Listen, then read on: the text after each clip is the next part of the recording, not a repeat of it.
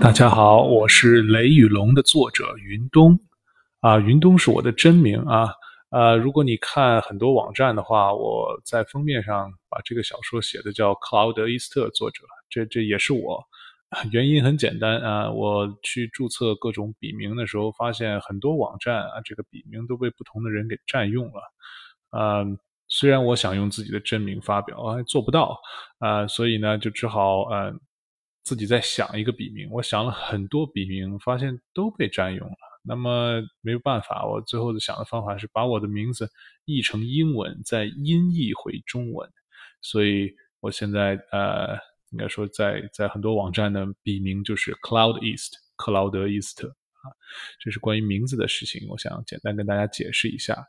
啊，我开这个作者漫谈呢，就是想跟大家分享一下我创作中的一些心得体会，还有一些嗯不同章节里面谈论的一些细节。呃，想到哪儿说到哪儿吧，也不是非常正式的这种播客节目。首先呢，我想跟大家介绍一下我创作这个故事的原因。我不知道大家有没有这种经历啊，就是你看过很喜欢的作品，比如说动漫也好啊，小说也好啊，你会做白日梦，你会想把自己构思到这个别人构建的世界中。比如我很喜欢金庸先生的武侠小说啊，我几乎看每一部的之后，都会好像自己创作一个自己脑中改编版本的金庸小说。那里面也可能有我，也可能有我虚构的人物，啊，我这样这样的事情做很多次之后呢，我会慢慢不满足于，呃，用别人构建的世界来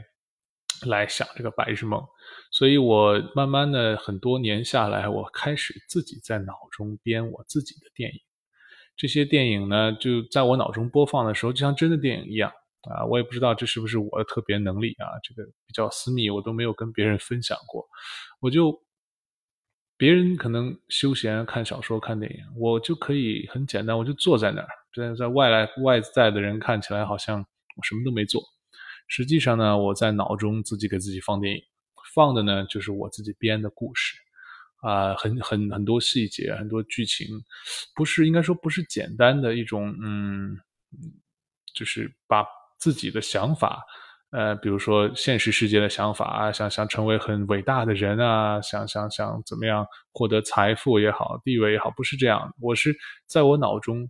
嗯，完全就像电影一样构思情节，想这些人物都是什么样的面容，啊，穿什么样的衣服，啊，他们之间有什么样的复杂的关系，啊，这是我自己长期像自娱自乐的一种方式吧。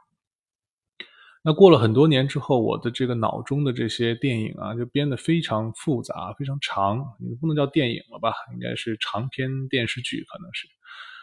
后来有一天，我突然就发现，好多我编的自己觉得特别好的剧情，还有人物啊，我都有点忘了。这给我一种很很强的一种恐惧感啊！我觉得我好像。就是相相当于辛苦做的一个工作，就像一个写了一个小说，这个小说的手手稿烧掉了一样，让我非常的痛苦。所以呢，我就赶快使劲的想，想了之后呢，相当于逼迫自己，因为我其实应该说是很懒得动笔的一个人，我不愿意去啊去写下来，但不得不去写啊。这一写了不得，我写了几万字，然后发现只写了我脑脑中的这些电影的一小部分。啊，然后我而且我一边写一边觉得，哎呀，好像好多我原来脑中有有一个影子的东西，现在都忘了，啊，这让我很恐惧、很痛苦，所以我后来就怕忘了，所以写的特别快，我写的非常非常简略，写我脑中这些电影，写了很多之后呢，我发现更可怕的事情，就是当我写完这些东西之后，再回头看，因为自己写的过于简略，我发现我都不知道细节了。这些细节明明以前在我脑中抠的非常细，非常我自己觉得非常有意思，结果已经大部分遗失了，就像这个呃硬盘啊，这个有有了这个坏区一样啊，这个这个这个不好用了。所以呢，我我后来想想，哎，还得仔细写，所以我就挑了其中一个我比较喜欢的，我打算仔细写。开始写的应该一个，我打算仔细写的这一篇还并不是雷与龙，应该说是与雷与龙相关的一个故事，是一个更长的故事。我开始写了一点之后，我发现很糟糕。我如果真的把我脑中想写的东西都写出来的话，这本小说可能永远也写不完，或者会像比如说曹雪芹写《红楼梦》一样，有可能要写很多年，可能我这辈子就就就就写这一篇超长篇的小说了。所以，我我我还是我是不是全职的作家啊？我觉得我还是做不完这份工作。所以我后来从这份很长的长篇小说的，应该说是。呃，文案中吧，挑了两个小人物，这两个小人物并不是非常重要，应该说，在这个我的另外一个剧本里，并不是非常重要。他们突然就出现了，后来呢，有了一点点小影响，就退场了。那么我就在想，我能不能把这两个小人物写得更仔细一点？就相当于你你画一个很大的画，你打了很仔细的草稿之后，发现，哎呀，你画不完，那你就把一个角落好。仔细的画一下，那这个呢，就是《雷与龙》这篇长篇小说的来历啊。我可以告诉大家，我已经写了很多了啊。这本小说我最后构思可能大概会有三部啊，每部大概四十多万字啊，嗯，大概是这样。可能所以最后完篇的时候，大概一百二十到一百三十万字左右。这是《雷与龙》大概的架构啊。我想写一个怎么样的小说呢？这个很奇怪啊，因为这个小说，我跟你说。我是把脑中的电影把它写出来，所以呢，嗯，这个小说应该说一半是创作的，一半是记录。嗯，我当时脑中为什么会形成这样的小说，我其实不是很清楚。啊，但是呢，你知道，我我我也可能是遗忘了很多，也可能是呃，当时就没有想这么仔细。所以你真正动笔写的时候，很多细节还是要添加。很多人物关系在脑中原来构思电影可能没那么合理，要改一下，所以这跟小说，嗯，很应该说是挺不一样的。我不知道别的作者有没有这样创作小说的，啊，我我喜欢，因为之所以我在脑中自己形成自己的电影，而不是不断的去看别人的，就是我觉得看了很多之后啊，嗯，我觉得我想创作一些不一样、有意思的。什么叫有意思？这种事儿我也说不上来。啊，就是能够勾起人的一种好奇心。我的我这个人好奇心比较重啊，所以呢，这个创作奇幻小说也是有有这个动力。我要创作我觉得很新奇、很有趣的世界。这个世界呢，呃，比较庞大，慢慢会展开。你现在听我作者漫谈的第一部啊，这第一章，说实话还故事还没有展开，只是简单的一个引子。慢慢往后呢，会啊，这个奇幻的世界会慢慢展开，会非常宏大啊。准确说，我跟你说，呃，我有很脑中有很多电影，这些电影其实多多少少都是相关的。我有自己的世界啊，就像很多嗯，比如说漫威宇宙一样啊。我漫威宇宙其实是相对呃拼凑而成的，但是呢，我的。个人的宇宙，云东的宇宙其实是联系的，这并不是说我很厉害，而是因为它就是一个人脑中形成的。也我会经常借用人物和世界的关系，在我不同的电影里。所以呢，这是呃关于我个人的奇幻世界。我我非常喜欢奇幻世界，啊，尤其是把自己想象成一个小人物，去遨游自己构建的世界。《雷与龙》这个小说呢，就是这样。他们两个都是小人物，在世界里不是不是那种什么创世啊、救世啊这样的大人物，他们都是生活在世界里的小人物。越是这样的人物呢，我觉得他们的生活经历越有意思。所以呢，呃，这也是我就是找这么两个小人物来写的原因。嗯，我自己是动漫迷。呃，我看很多很多动漫啊，应该说看的太多了。年轻的时候耽误了很多学业啊。现在呢，我还在看一些。我有时候在想，我为什么还在喜欢看这样的，就是应该说主要是给青少年看的呃动漫作品？因为我觉得它最好看的地方在于他们的世界。就像比如说啊，我很喜欢的《One Piece》海贼王啊，这个动漫应该说。以我现在的年龄在看呢，会觉得我可以一眼看出十集的剧情我能猜到后面会发生什么。就是不是说我有什么特别能力，只是说阅历越来越多，看的越来越多之后，我能大概预测到。但我依然很喜欢，依然很好看。就是每一次在看这种长篇动漫作品的时候，你会觉得你就进入了他那个世界，他那个世界有自己的可以自洽的逻辑，有自己的运行的方式。每一次看呢，你就像遨游在这个奇幻的世界里一样。啊，不管这个剧情啊，主人公是怎么走，你你进入这个世界之后，我就有一种感觉，好像我就进到进到这个世界中，我东看看西看看，我可能没有在看主角，看看配角，看看他们用的道具，看看这个世界正在发生什么，很多很多的事情让你感觉很有意思，就像在一个奇幻的世界里闲逛。所以，我不知道有没有这种文学啊？我给我自己小说起的名字就是叫“闲逛文学”，在奇幻的世界里闲逛，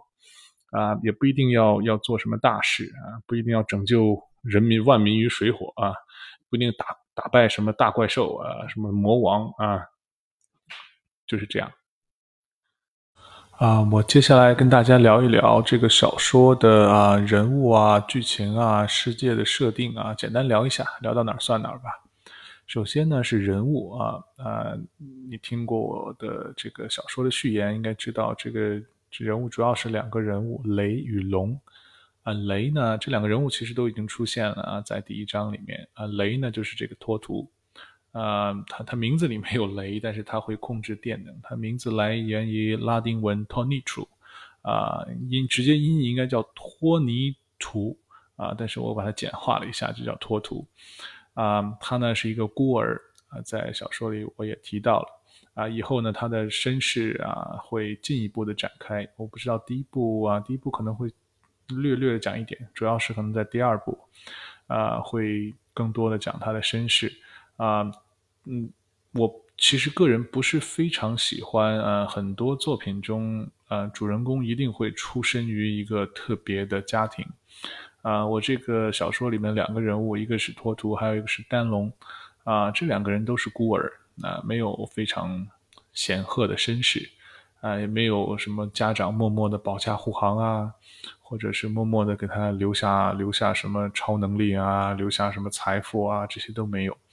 啊，他们更接近于普通人，我们绝大多数人，呃，都是出身非常普通的。啊，我们的家庭可能留给我们一点点啊。那么托图和丹龙更惨一点，他们什么都没有，他们是彻底应该叫我们说出身于微末啊。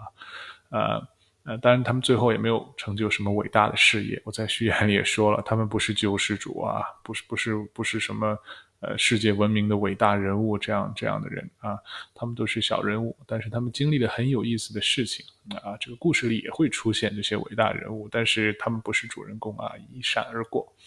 啊。这是人物的设定啊。丹龙呢也是类似的，丹龙也是一个孤儿，从小长在大山里啊，跟世界很脱节，呃，这也是他有意思的地方。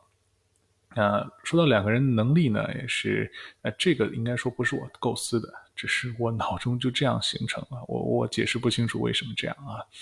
呃呃，脱图的能力呢是会会控制电能，他自己也有电能啊。丹龙呢就比较像中国传统武侠人物一样啊，他会有气功啊，这个真气，这个这个气呢还其实不完全是我们呃传统武侠小说里说的这个经脉中的气啊，我以后后面会再仔细的解释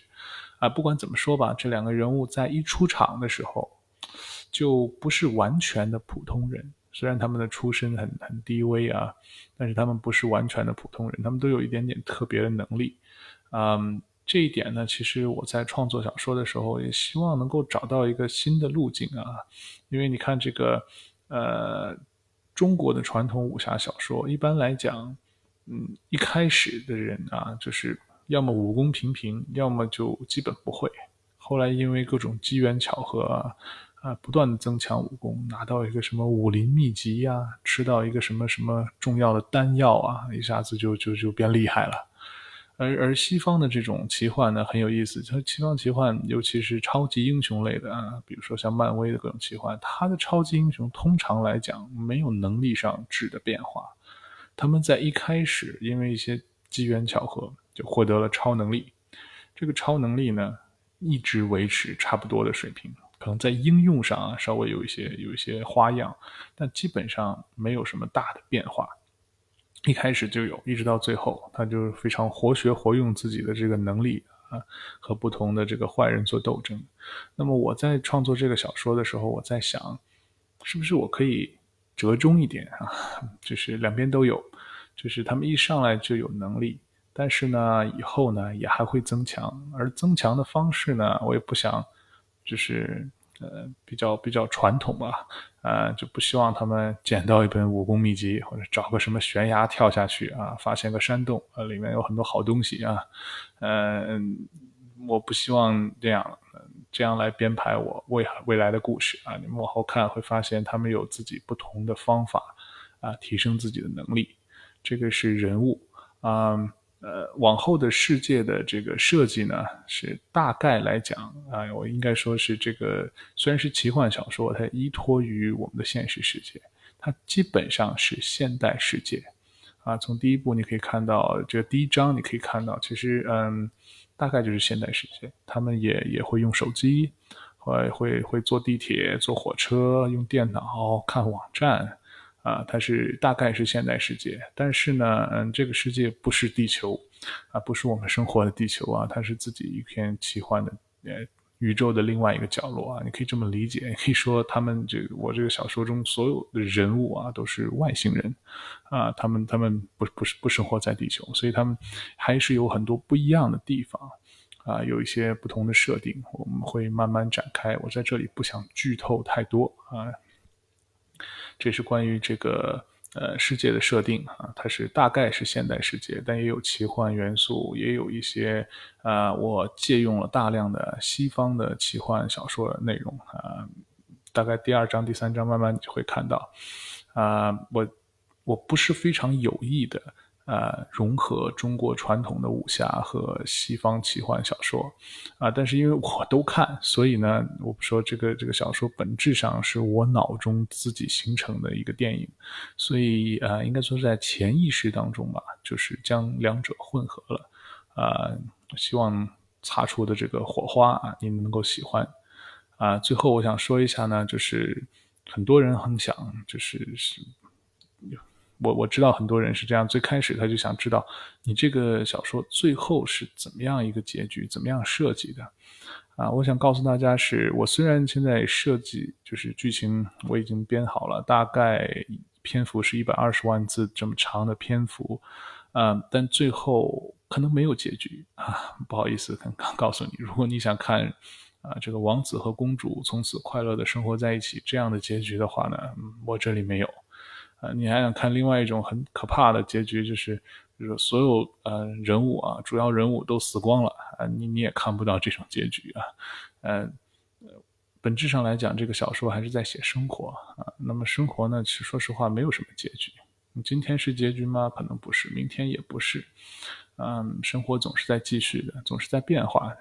啊，我是我希望你能够啊，更多的欣赏这个。去奇幻世界闲逛的这趟旅程，而不是最后你逛到哪儿得到了什么。嗯，这就是我的小说的大概的